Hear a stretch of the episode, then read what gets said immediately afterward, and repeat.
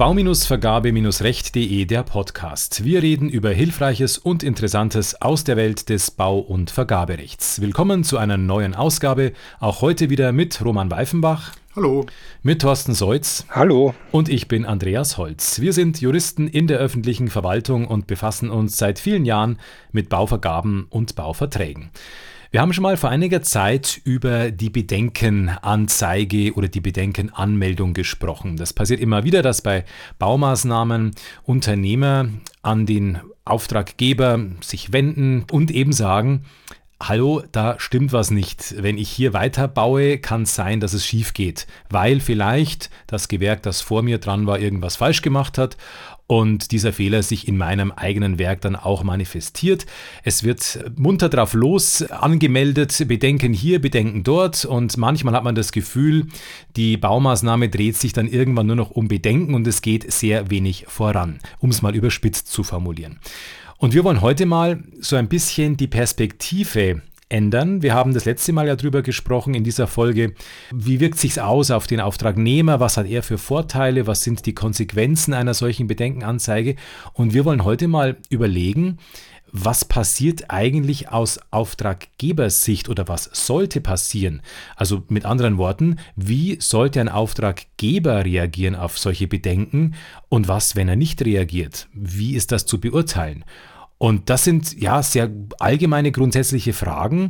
Und Roman, ich gebe mal vielleicht an dich weiter. Was hast du denn da zum Beispiel für Probleme jetzt im Kopf, wenn du daran denkst, ein Auftraggeber reagiert nicht auf Bedenken? Was kann da passieren? Also erstmal ist ja das Problem, wenn ich mich jetzt in die Auftragnehmersicht versetze, kann ich mich erstmal hinstellen und kann sagen, ich bin jetzt mal der, der Bedenkenträger im wahrsten Sinne des Wortes und ich weiß nicht, was ich tun soll. Das, die kommen ja nicht von ungefähr, die Bedenken. Ich habe irgendeine Ausführungsart und ich glaube, das geht nicht. Aus irgendwelchen Gründen geht es nicht. Vielleicht ist es sogar gefährlich, vielleicht äh, führt es sogar zu verbotenen Ergebnissen, also ich sag mal bautechnisch verbotenen, äh, Bauprodukte rechtlich verbotenen äh, Ergebnissen. Vielleicht sind es aber auch nur Dinge, wo ich sehenden Auges schon weiß, das klappt nicht, auf den Estrich kann ich nicht diese Fliesen legen, was auch immer. Und ich teile ja meinem Auftraggeber mit, ich glaube, das klappt nicht. Das kann so nicht funktionieren, das ist vielleicht sogar so gefährlich. Und jetzt bekomme ich womöglich keine Antwort. Klar, ich kriege meine Haftungsfreistellung, wenn ich es trotzdem mache, aber ich bin ein ordentlicher, ehrlicher Auftragnehmer. Ich will das nicht ausführen. Habe ich denn da Möglichkeiten? Thorsten, wie sähst du das? Kann ich da sagen, ich mache es jetzt nicht? Ich führe das so nicht aus, das ist Unsinn, das ist vielleicht gefährlich, das muss ich sowieso nur nochmal machen. Ähm, muss ich mir das antun? Faktisch machen kann es der Auftragnehmer natürlich immer. Denn der Auftraggeber wird ihm ja kaum mit der Peitsche zwingen, irgendwie zu arbeiten. Der Auftragnehmer hat selber in der Hand, ob er arbeitet. Die Frage ist allerdings, wenn er nicht arbeitet, macht er das rechtmäßig oder macht er das rechtswidrig? Und welche Folgen hat es für ihn, wenn er nicht arbeitet? Und ich will vielleicht dem ganzen Problem jetzt noch eine zusätzliche Dimension geben. Denn was ja unausgesprochen dann sofort mit im Raum steht, ist ja das Thema Bauzeit. Weil sobald er die Arbeiten einstellt, wird es realistisch dazu führen, dass dieses Gewerk länger dauert, dass vielleicht noch andere Gewerke aufgehalten werden. Wenn das Ganze auf dem kritischen Weg liegt, kann das ein echtes Problem auslösen und damit auch richtig Geld kosten.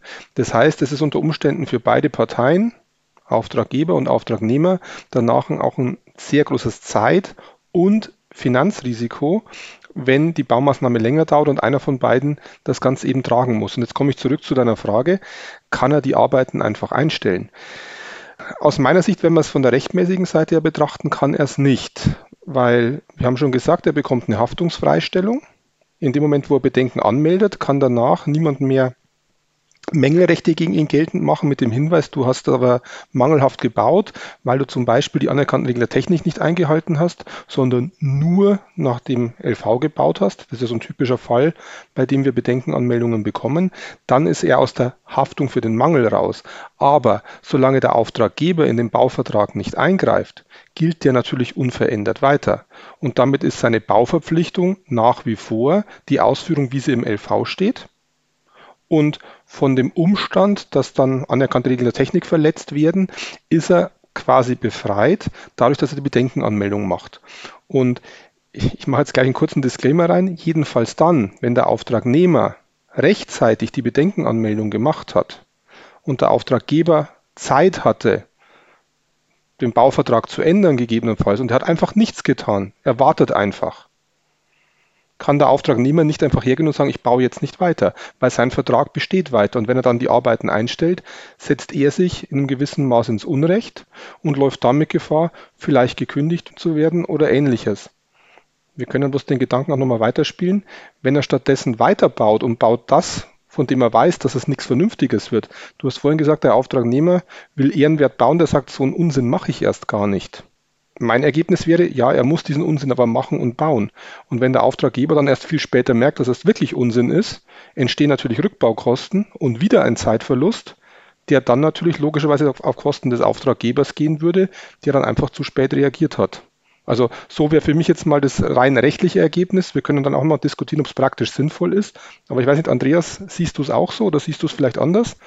Ich würde mal vielleicht eine Abgrenzung zur Behinderungsanzeige versuchen. Also wir haben ja in Paragraph 6 Absatz 1 relativ klar geregelt, was passiert, wenn sich der Unternehmer in der ordnungsgemäßen Ausführung der Leistung behindert fühlt. Dann muss er das eben anzeigen und dann sagt uns Absatz 2, ich fasse es mal kurz zusammen, wenn das wirklich eine Behinderung ist, die aus der Sphäre des Auftraggebers stammt, dann verlängern sich die Ausführungsfristen. Dann passiert eben das, dass sich zwar auch die Bauzeit verlängert, dass aber letzten Endes der Auftragnehmer keine Angst haben braucht, dass das für ihn sich irgendwie nachteilig auswirkt. Ich spreche jetzt von Verzug oder ähnlichem.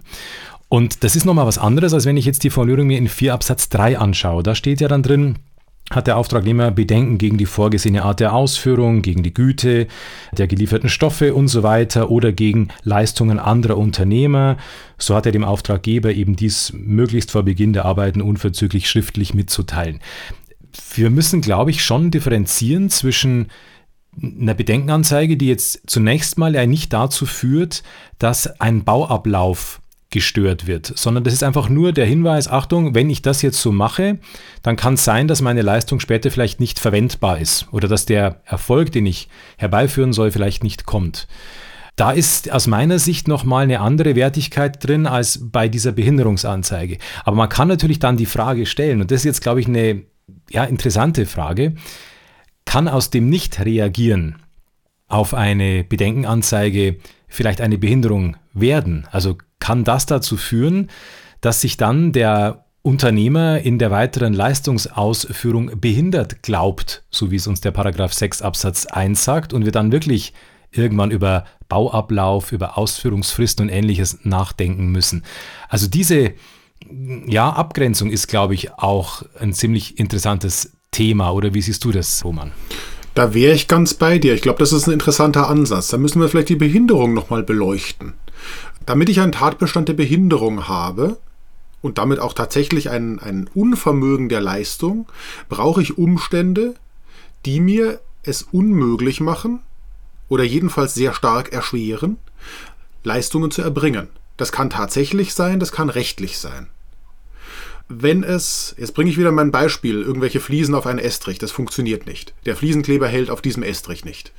Ist mir das dann technisch unmöglich, wenn kein Haftverbund entsteht? Beziehungsweise ist es mir damit tatsächlich unmöglich? Technisch wird das kein mangelfreies Werk erzeugen, außer ich habe eine Behinderung angezeigt, weil ich keinen Haftverbund habe.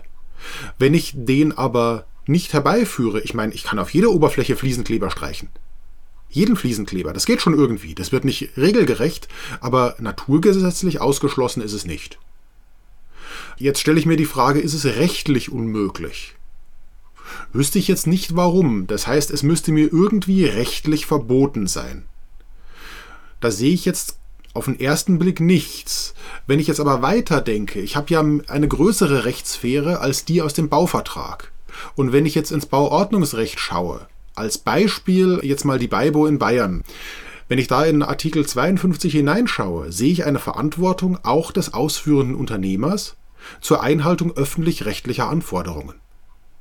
Das heißt, wenn der Fliesenkleber äh, kein zugelassenes Bauprodukt ist, da wird irgendeine Sonderlösung ausgeschrieben. Und es gibt dazu kein legales Bauprodukt. Dann würde ich schon sagen, in dem Fall wäre der Auftragnehmer behindert, weil es ihm rechtlich unmöglich ist, ohne Entscheidung des Bauherrn, zum Beispiel Zustimmung im Einzelfall oder was auch immer, ein rechtlich einwandfreies Bauwerk noch zu errichten oder seine Leistung rechtlich einwandfrei zu errichten. Aber jetzt mal von dieser Ausnahme abgesehen, glaube ich nicht, dass es unmöglich wird. Ich würde jetzt nochmal einhaken. Ich habe ja vorhin mal kurz gesagt, ich mache einen Disclaimer und ich glaube, wir sind jetzt genau an dem Punkt. Behinderung und Bedenkenanmeldung können natürlich ineinander übergehen. Sie sollten es in der Praxis eigentlich nicht. Denn wenn der Auftragnehmer das LV vielleicht, wenn schon nicht im Vergabeverfahren, wo er vielleicht auch, wenn er Fehler entdecken würde, spekuliert, anstatt Fragen zu stellen. Jedenfalls mit Vertragsbeginn sollte er den Vertrag dann auch mal gelesen und durchgearbeitet haben. Und dem fachkundigen Auftragnehmer sollten dann eigentlich auch entsprechende Fehler im LV auffallen, die dazu führen, dass er eine nicht mangelfreie Leistung erbringt, weil zum Beispiel anerkannte Regeln der Technik nicht eingehalten sind. Und wenn er dann die Hand hebt und dem Auftraggeber rechtzeitig die Möglichkeit gibt, noch etwas zu ändern, dann sollten diese Zeitprobleme in einer idealen Welt eigentlich gar nicht entstehen, weil der Auftraggeber dann die Gelegenheit hat zu kontrollieren, passt es, passt es nicht und kann eine entsprechende Entscheidung treffen. Wenn der Auftraggeber darauf hingewiesen wird, dass eine Leistung technisch unmöglich, rechtlich verboten ist und er lässt das LV dann unverändert weiter bestehen, dann haben wir, glaube ich, ein ganz anderes Problem. Deine Problematik, Roman, die sehe ich auch.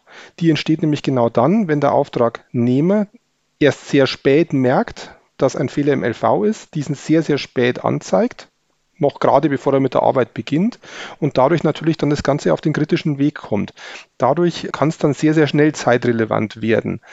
Deswegen hatte ich vorhin auch diesen Gedanken mit aufgeworfen, wann kommt die Bedenkenanmeldung? Und ich glaube, an dem Punkt verknüpft sich. Aber die Probleme sehe ich ganz genauso. Wir können hier irgendwann durch die Bedenken in Behinderungen reinfallen. Und ich würde es auch noch anders formulieren, Andreas. Genau der gegenteilige Fall führt ja auch zu Behinderungen. Wenn nämlich der Auftragnehmer, ich sage jetzt mal fast treu doof, das LV erfüllt, genauso wie es unverändert weiter gilt, den Mangel im Bauwerk manifestiert und umsetzt, und dann später ein Rückbau entsteht, dann habe ich definitiv auch eine Behinderung, weil meine Baustelle ist dadurch erstmal im planmäßigen Bauablauf gestört, indem ich rückbauen muss und dann erstmal wieder neu ansetzen muss. Also das ist eigentlich dann irgendwann die Wahl zwischen Pest und Cholera, denn es ist so oder so eine Behinderung da, wenn nicht beide Parteien rechtzeitig dafür sorgen, dass Klarheit entsteht. Gebe ich dir recht. Ich, ich würde nur noch auf vielleicht den dritten Fall bei 4 Absatz 3 besonders hinweisen wollen, weil der hat mit dem LV gar nichts zu tun. Da geht es ja wirklich um die Leistung anderer Unternehmer, also um den Unternehmer, der vorher was gemacht hat. Da stelle ich fest, oh, der Untergrund, auf den diese Fliesen drauf gehören, der passt nicht. Die Fliesen haften dann eben nicht, aus welchen Gründen auch immer. Das ist was, das kann ich aus dem LV nicht rausziehen, sondern das ergibt sich erst vor Ort. Und das ist jetzt schon so ein Fall, wo ich mir die Frage stelle, und Roman, du hast es ja eigentlich schön jetzt nochmal so ein bisschen aufgesplittert, die rechtliche, die tatsächliche Unmöglichkeit. Ist das nicht doch so ein Fall, wo ich als Auftraggeber dann hellhörig werden muss und überlegen muss, was habe ich jetzt zu tun, um dem Unternehmer die Leistung, die ordnungsgemäße Leistung wieder zu ermöglichen, sodass die Fliesen da dran kleben bleiben, äh, um ihn eben nicht von seiner Leistung auch abzuhalten durch mein Nichtstun, durch mein Nichtreagieren. Und da sehe ich schon sehr große Überschneidungen zwischen Behinderung und dieser Bedenkenanzeige. Hier haben wir vielleicht auch eins der der großen Probleme in der VBB. Wir haben ein komplexes Zusammenwirken vieler, vieler Einzelunternehmer, vieler Akteure. Die reine Lehre ist doch ganz einfach in dem Fall, Andreas. Da gibt es eine Mängelanzeige an den Estrichleger. Und der soll gefälligst da vernünftigen Estrich reinlegen. Und schon ist ein Vierteljahr rum. Und dann laufe ich einem Estrichleger hinterher, wegen den Kosten der Behinderung, weil die ist dann beim Fliesenleger ganz sicher da, weil der ja nicht bauen kann, da ist ja dann gar kein Estrich mehr. Und dann sind wir ganz schnell bei der Insolvenz eines Estrichlegers und auf den Kosten bleibt der Bauherr sitzen. Das heißt, in solchen Situationen wird man ja völlig zu Recht, vernünftigerweise nach einer technischen Lösung und nicht nach einer rechtlichen Lösung suchen, weil die rechtliche Lösung ist immer die zweitbeste in der laufenden Baumaßnahme. Und das sage ich jetzt als Jurist hier. Aber die ist natürlich auch gefährlich. Weil die technische Lösung kann ganz schnell dazu führen, dass man sich dann Gedanken macht über alternative Produkte, über nimm einen anderen Kleber. Das kostet Geld, weil es eine Anordnung ist und dann können wir auch ganz schnell kippen in Anwendungsbereiche, die vielleicht von der Bauproduktezulassung nicht mehr gedeckt sind und kommen ganz schnell in die Sphäre, wo der Fliesenleger sagen muss, nein, das mache ich nicht. Das Produkt ist dafür nicht da. Und dann habe ich einen Planer oder einen Bauherrnvertreter, der sagt, ja, aber das hält doch genauso gut. Und äh, dann sind wir ganz schnell wieder in diesen rechtlichen Dimensionen. Ist denn das eine Art der Ausführung, die mir rechtlich noch gestattet ist? Und äh, darum, glaube ich, eskaliert das so gerne, weil man ganz schnell über technische Regelwerke und deren Grenzen spricht. Die Behinderung kommt doch immer dann, wenn was schief geht. Wenn was nicht gut zusammengreift. Wenn alles gut geplant ist und alle gut ausführen, dann gibt es keine Behinderungen. Aber wenn man an die Grenzbereiche von Bauprodukten geht, an Einsatzgrenzen, an Bereiche, wo ein Bauprodukt nicht mehr vielleicht in seinem Optimum arbeitet, dann kommt man in die Situation, dass ein Unternehmer sagt, hm, an der Stelle mache ich es üblicherweise nicht. Und dann kommt er doch erst auf die Idee, nochmal ins Datenblatt zu schauen und festzustellen, die Verlegetemperatur, das geht in dem Bereich nicht. Und dann verlässt er vielleicht ganz schnell die Zulassung. Und ich glaube, deshalb ist es so unfassbar virulent. Jetzt habe ich das Problem schön skizziert, eine Lösung habe ich aber trotzdem nicht. Ja gut, die Problemlösung hatten wir beim letzten Mal schon angerissen. Der Auftraggeber ist immer gehalten, wenn eine Bedenkenanmeldung kommt, sich so intensiv wie möglich damit zu beschäftigen, dann im Zweifel auch mit seinen fachkundigen Beratern eine Lösung zu überlegen, die dann wiederum tragfähig ist, um dieses Problem aus der Welt zu schaffen. Das sollte in den meisten Fällen dann eigentlich zu einer sinnvollen Lösung führen. Und wenn dann eben aufgrund der Bedenkenanmeldung eine Umplanung nötig ist oder was anders gemacht werden muss, dann lösen sich auch diese Behinderungsfragen meistens auf, weil dann ist ein Nachtrag notwendig. Dann geht das alles in diese Thematik auf. Kritisch sind eigentlich nur zwei Fälle. Wenn der Auftraggeber verkennt, dass wirklich ein technisches Problem da ist und der Auftragnehmer sagt, ich weiß jetzt wirklich nicht, was ich tun soll, du verlangst von mir permanent etwas, was ich nicht kann, dann läuft es wahrscheinlich irgendwann eine Kündigung raus mit extrem großen Streitigkeiten. Oder der zweite kritische Fall, den es leider auch gibt, dass Auftragnehmer einfach mal Bedenken raushauen, um vielleicht in einer gestörten Bauablauf Argumente zu finden, warum die Bauzeit oder ähnliches dann auch irgendwann gegen den Auftraggeber gehen soll und tatsächlich eigentlich gar keine Substanz für eine Bedenkenanmeldung da ist. Und ich glaube, das ist halt auch der Fall, der es dann auch manchmal schwierig macht, aber jetzt mal abgesehen von diesen beiden Fällen, die jeweils, sage ich mal, schon fast vorsätzlich verursacht sind, weil auf einer Seite irgendjemand querschießt, kann das Problem eigentlich nur im Dialog gelöst werden, indem er sich damit beschäftigt. Aber um auf deine Ausgangsfrage zurückzukommen, ich glaube trotzdem, dass der Auftraggeber nicht verpflichtet ist, eine Antwort zu geben, aber er ist immer gut beraten, es so schnell und intensiv wie möglich zu tun, schon allein im Eigeninteresse. Und dann würde ich sagen, um das umzudrehen für einen Auftragnehmer, weil mit dem habe ich angefangen, dann kann ich dem Auftragnehmer aber nur raten, seine Bedenken so fundiert und substanziert und so scharf und spitz zu formulieren, wie es nur geht. Und wenn das am Ende heißt, im Datenblatt des Herstellers steht aber nur bei dem und jenem Produkt und nur den Untergrund und nur die Verlegetemperatur ähm, und vielleicht auch so klar zu sagen, Verstoße ich gegen die Zulassung, bin ich rechtlich als Unternehmer selbst mit dran. Das ist, glaube ich, ganz vielen Bauherren auch nicht jeden Tag bewusst, dass der Unternehmer auch öffentlich-rechtlich eigene Verantwortung trägt. Wichtig ist nochmal ernst nehmen, was da passiert und natürlich prüfen und nach Möglichkeit abhelfen. Ich glaube, das ist auch schon der gesunde Menschenverstand, der in der Regel dazu rät, eine Baumaßnahme am Laufen zu halten und erstmal das zu unternehmen, was notwendig ist, um auch Bedenken richtig zu reagieren. Beiträge zu diesen und zu vielen anderen Themen finden Sie unter bau-vergabe-recht.de. Anregungen und Themenvorschläge gerne per E-Mail an podcast.bau-vergabe-recht.de oder per WhatsApp Sprachnachricht an 089 21 555 882. Wenn Ihnen unser Podcast gefällt, freuen wir uns auch über eine positive Bewertung in Ihrer Podcast-App. Danke fürs Zuhören und bis bald. Bis bald. Bis bald.